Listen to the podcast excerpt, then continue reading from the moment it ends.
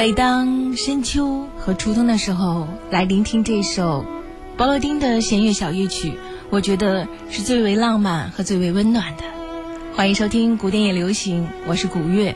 那在今天呢，要为大家介绍的是国家大剧院八重奏音乐会。同时，我觉得室内乐也是每当这时候来听是最为温暖的。在这样的午后，那有请今天的嘉宾，国家大剧院管弦乐团总经理任小龙先生。呃，收音机前的呃听众朋友们，大家下午好。嗯，还有著名的大提琴家朱一斌先生，欢迎。顾老师好，好久不见，各位朋友们，大家好。嗨，每次其实音乐家们来做客哈，大家都是一个欢聚一堂，而且又是在这样的午后，有着阳光，而且在秋天树叶都泛黄的时候，听着这些音乐。而今天其实我们要聊的话题也是一个温暖的话题，就是八重奏。对。说到八重奏哈，首先要先说说室内乐。呃，八重奏是室内乐中的一种，因为室内乐最多的形式像有弦乐四重奏、三重奏、什么钢琴五重奏等等。而今天为大家带来的是八重奏，这是因为国家大剧院在十一月五号即将演出了这场音乐会，叫做八重奏音乐会哈，八重叠音，八重叠奏。八音叠奏。说到这个八重奏，据说国家大剧院也是在北京第一个八重奏的这个组合的团体。那接下来就请国家大剧院管弦乐团的总经理任小龙先来给我们介绍一下。呃，这个刚才像古月说的，这可能是北京第一个八重奏。哎，或许更精确的讲，我们会说这是北京第一个常设性的啊八重奏重重奏组。呃，那个。您刚才也说了，这个室内乐是音乐中是古典音乐中一种必不可少的形式。嗯。呃，那么室内乐有很多种这个组合的形式，有四重奏、八重奏、六重奏、七重奏，怎么样？对。怎么样去重奏组都可以。啊，那八重奏呢，其实只是其中的之一。嗯。呃，但是在我们看来，八重奏又似乎有着非常呃不同寻常的一个一个地位。呃，大家或许可以注意到这场。重奏音乐会最大的不同是，这个重奏组啊，我们把它冠名为国家大剧院吧重奏。嗯，所以呢，也就是说，这个重奏组是由在国家大剧院的这样的一个支持下，在这样一个平台上，我们正式成立起来啊，并且希望它作为一个北京的常设性的，甚至是国家大剧院的一个住院级的这样一个重奏组啊，让它常设的这样演奏下去。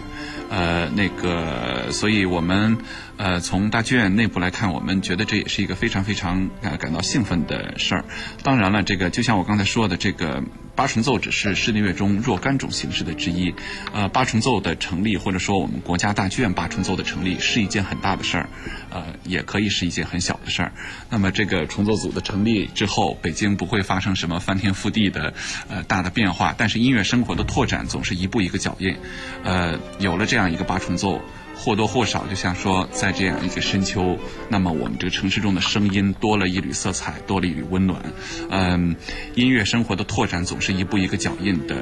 那么，国家大剧院作为古典音乐与生活的这样一个啊发声器，这样一个孵化器，我想我们一直多年来也把这样一种呃事情当成我们的责任，就是说让我们觉得。就是让，呃，让我们会尽自己最大努力，把我们觉得真正好的那样的一些表演形式和音乐形式，能够，呃，通过我们的努力，让大家有机会去接触到，让最好的这种音乐逐渐的真正进入大家的生活。让大家越来越多的人接受。在这之前，其实，呃，北京的舞台上是很少听得到室内乐演出的。即使有的话，大家也可能不在意。而现在呢，就是室内乐团在北京的舞台上就是越来越多，而且中国的音乐家们也成立了更多的，呃，三重奏啊、四重奏啊。但是八重奏，反正我是在中国的舞台上啊，是第一次听到我们自己来成立正式的这个八重奏乐团，所以我觉得很难得。您认为就是在屋子里演奏的都叫室内乐吗？比如说布拉姆斯的交响乐，对我一直有一个刻骨铭心的呃感性的直觉，就是它是大型的室内乐作品。这个八重奏，国家大剧院具体的国家大剧院八重奏这个事实呢，就是它不是一个完完全全说莫扎特弦乐三重奏，呃，贝多芬钢琴三重奏。然后海顿弦乐四重奏，呃，我们最熟悉的、耳熟能详的，莫过于呃门德尔松的弦乐八重奏。啊，这是带八字的比较少。但是其实国家大剧院八重奏更是一种缩影版的现代交响乐，因为我们演的东西根本就不属于古典室内乐氛围，根本就不是。如果大家看节目单的话，各种的好莱坞的经典，各种的民间的吉普赛的丰富的、巨大的、没有收编过的、没有采集过的，更不要提出版的，但是是在欧洲社会广为流传的大众和社会的非常高雅的文化，这个在咱们国家是第一次有这种组合来演这种作品。大剧院这个八重奏乐团也是通过这种方式，让大家也是用另一种方式来走进音乐，更加的了解这些作品。对，其实这个八重奏就像刚才朱老师所说的，它的一个另外的一个特点就是，它并不是像那些弦乐四重奏啊，或者是钢琴三重奏这样，是呃音乐史上一个编制搭配非常固定的，并且呢是非常以作曲家。当年的那些主流的作曲家的原创为这样一个历史脉络的这样一种编制，那很大程度上它更体现了室内乐的一个特性，就是说是音乐家们有的时候甚至是演奏者们，呃，基于自己共同的一个音乐的偏好和共同的一个音乐创造力、创意，而一起走到一起来，是大家真的在一起老友相聚，呃，各自拿出各自的点子。然后大家把它做成呃大家共同想要的那些作品，所以呢，有的时候这个这种八重奏那个它也是非常非常的一种黄金搭配的一个一个一个一个梯队一个一个编制啊。我们有两把小提琴，一把中提琴，一把大提，一把贝斯，然后还有钢琴，然后有这个长笛，有单簧管。嗯啊，那实际上这中间没有那种非常霸道的打击乐，也没有非常霸道的这个这个。这个铜管，那最后我们形成的这种声音，能够听到的这种声音，其实是一种非常精巧的、细致的，呃，一种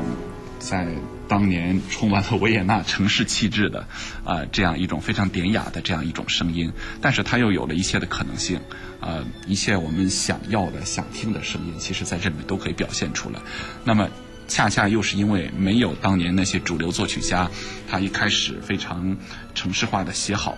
写好的作品，那么所以呢，又基于哎这八位音乐家共同的一个创造，所以呢，我们可以可以听得到一切，可以听得到其中的一些非常主流的古典的德奥作品，那同样呢，也可以听到一些中国旋律。啊，那同样呢，也可以听到一些大家耳熟能详的这个，呃，这个这个这个这个电影作品、电影音乐作品，我们其实也是可以从中听得到的。所以一切都基于啊音乐家们共同的一个创造力。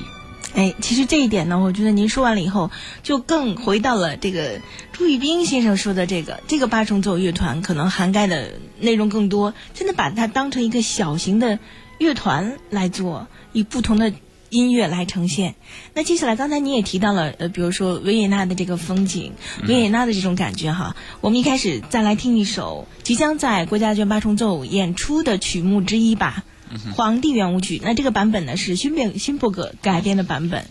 我们来听一下。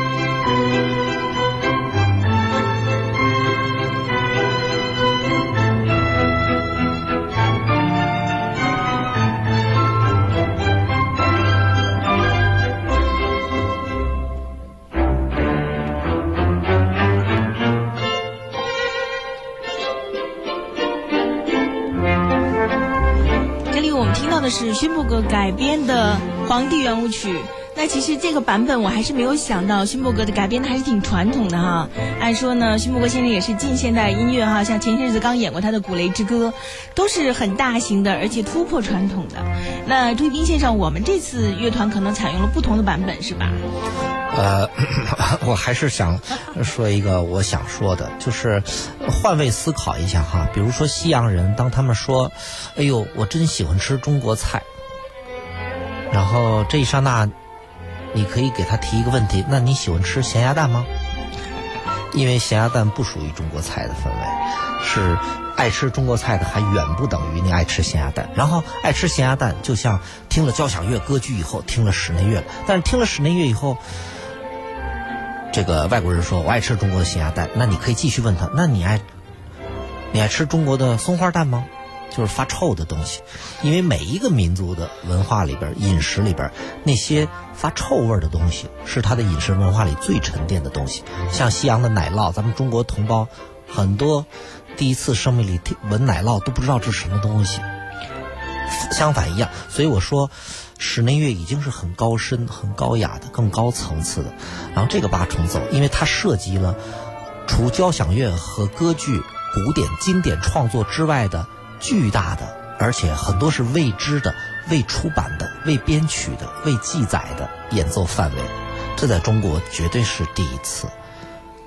所以就等于我们反过来吃洋大餐，我们已经习惯了大歌剧、大交响乐，然后我们也拉上室内乐了，莫扎特、海顿的，然后这东西包括一些广泛的吉普赛的一些民间的东西，是我们好多没听过的。对，那个就像我刚才说的，大剧院其实一直在致力于把各种各样丰富多彩的音乐形式啊，呃，把它真正介绍到我们这个城市中，介绍给我们的这个乐迷。呃，我们已经听过太多的交响乐，听过很严谨的弦乐四重奏，嗯，呃，听过那么辉煌的歌剧，呃，但是必须要承认，像八重奏这样的一个演出形式，呃，它或许是。我们在中国的音乐生活中还没有充分的去发现它光彩的这样一个明珠。我们陈平院长还有我们的几个同事，大家在一起聊音乐的时候，呃，陈平院长突然分享起来说，他有一次看到偶然的机会看到一张 DVD，呃，然后他特别被那里边所洋溢的那种呃生活气息，呃和音乐中的那种典雅的氛围。所深深的吸引，然后我们也觉得特别好奇，我们我我们就陪他一块儿坐下来看了看，那 看了看以后，我们很自然的就出来这样一个想法，说我们是不是也应该做一个呃八重奏？嗯，啊，当然我知道，就是说这个重奏组通常应该是音乐家们彼此之间自发的、友情的啊走到一起来，呃，但是。八重奏仍然像四重奏啊什么，它是不太一样。四重奏有太多的非常成熟的、伟大的、重要的、主流的这样一些作品，它是摆在那儿，每一块儿呃每每一部这样的作品，它都是一个磐石，等着呃那么多的这个四重奏组大家去攻克。但是八重奏不一样，为什么勋伯格会去改编这个？我觉得这里面有两个问题，就是一个八重奏组其实是一个非常生活化的表达。而且八重奏组是真的是爱乐者们共同的为了音乐偏好和创意而走到一起来的一种创造。其实我们翻遍音乐史，可能真的找不太到那么多的非常成熟的，呃，这个八重奏的谱子和作品。那这个靠什么呢？其实是靠音乐家们基于自己的爱好，然后重新的去发掘，重新的去呃改编。呃，那其实呢，我们的这个八重奏组刚刚成立，或许。他们在第一场揭幕演出还没有开始的时候，我想他们也应该意识到自己还有另外一个责任，就是去探索，啊，不仅要去自己去探索，在这个浩瀚的古典音乐海洋中去探索，还有哪些个八重奏的作品，呃，要去探索哪些个作品适合把它改编成八重奏，那么你去探索，就是我们在中国，在那个亚洲有哪些音乐可以把它做成这个八重奏，那同时呢也。带领着观众们一起去探索，探索一个全新的音乐境界，探索那些不是已经刻在丰碑上的，而是靠着我们自己的心灵和靠着我们的创意去重新去发现。其实音乐呢，如果只是坐下来去被动的去听那些已经成熟的、已经被认为是很伟大的作品，我觉得恰恰还是不完整的。恰恰应该观众和这个演奏者啊大家一起坐下来，重新去用自己的心灵去发现新的新的东西。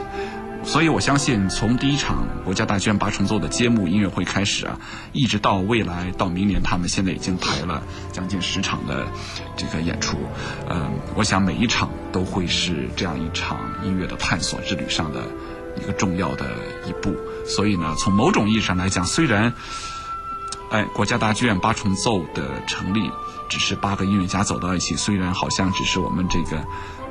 三千万人口的城市中的一个大城小事儿，啊，但某种程度上来讲，我觉得，我个人会把它理解为这是我们的音乐史上、我们的音乐生活中的一个新的里程碑。